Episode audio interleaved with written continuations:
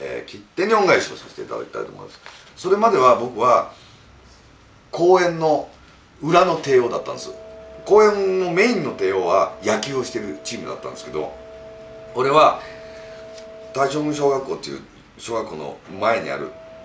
あの公園の便所の裏がものすごい好きでじめっとしたとこ。なぜ好きかっていうと僕は世界一硬い泥団子を作るあの職人になろうと思って結構泥団子はあの各小学校で流行ってたんですけども三浦のが一番硬いっていうのでものすごい評判だったんですよ。それはなぜかというとそこの便所の脇にとかあるちょっとにちゃっとした土を混ぜると結構硬くなるんですよ。でそれにこう鉄をこう混ぜたりなんかいろいろしてたんです。ものすごく研究してたんでもう最高の泥団子を作ってます。で他校のやつから挑戦状も受けたことがあって泥団子の戦いっていうのは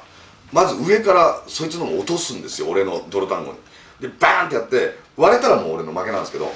割れなかった場合俺が今度は落とせてこいつが割れたら俺の勝ちっていうことで結構トーナメントで三浦の泥団子はすごいっていうことになってまし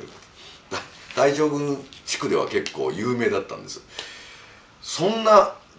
泥団子職人な俺にですね一大革命が起こったのは切手だったんです。もう今までも泥団子職人なんでここにもう土がいっぱいついてたりしてた時に切手ブームが起こりまして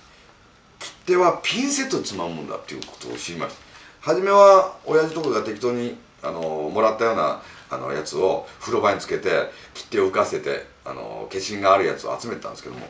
これじゃなんかインパクトがないってことであのいろいろ親戚中の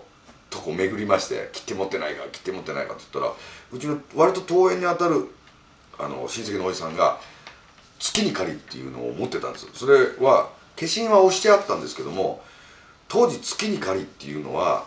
家が3個ぐらい建つっていうぐらいの噂がもう大正郡地区ではもう広まっててすごい高いもう万しましたからもうすごい高いもんなんです。でそれを割とラッキーにも初期から手に入れた俺はとりあえずもう爪のとこから全部土を出しましてもう泥団子職人をやめてピンセット買って友達見せる時ももう手袋までさせてやってたんです。だったらも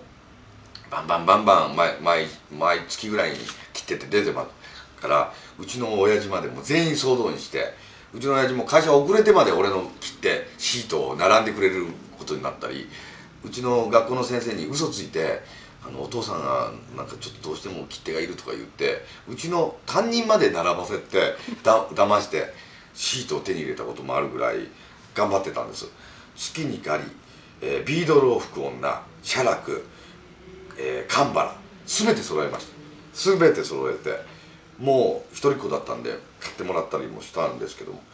でも切手ブームやったと思ってやってもうすっかりその後はもうエッチな方の方になって切手忘れちゃったんですけども、えー、新宿に切手センターっていうのがありましてこの間ちょっと酔った勢いで入ってみたんですけど月に借りが当時とほぼ同じ値段で売られてるこんだけ物価も変わったのに2万円